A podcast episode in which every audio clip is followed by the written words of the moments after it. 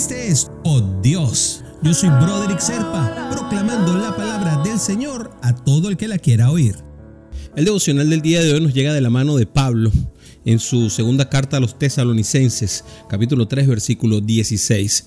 Que el Señor de paz le conceda su paz siempre y en todas las circunstancias. El Señor sea con todos ustedes.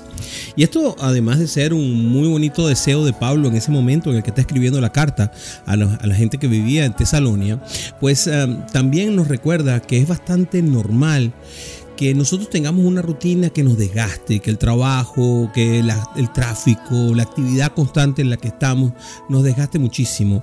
Y queremos terminar esos días con algo de paz. El momento de paz, de tomarnos un refrigerio, de llegar tranquilos, ver una serie en televisión y todas esas cosas. Pero a veces cuando regresamos a casa parece que nos termináramos cansando más todavía de tantas cosas que tenemos pendientes por hacer. Y es ahí donde debemos de pedir auxilio a aquel que calmó el mar más bravío, a Jesús. Porque nuestro Dios es fuente de toda paz.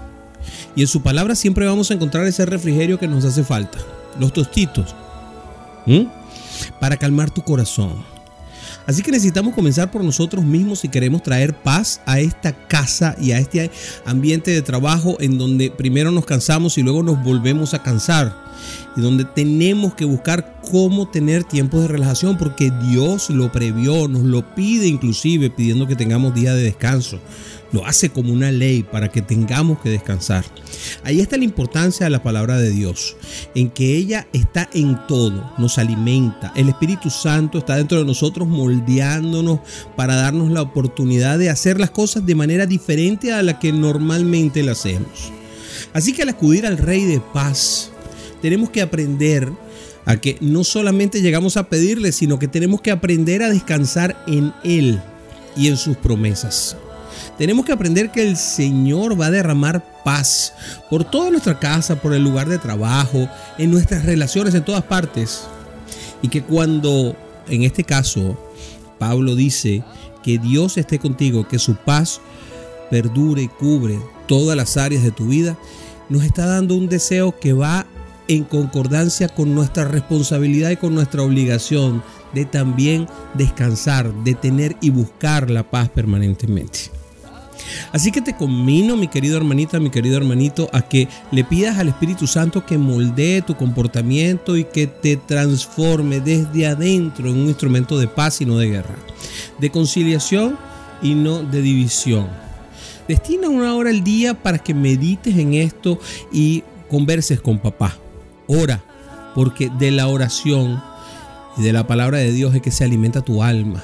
Y al alimentar tu alma estás creando paz dentro de ti.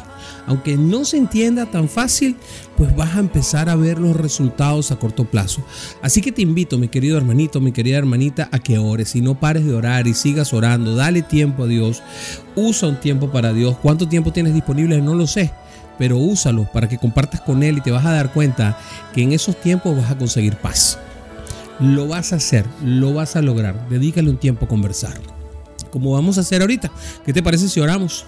Padre, te pido de tu paz y tu espíritu vengan sobre mí y todas las personas que están oyendo este podcast, Señor.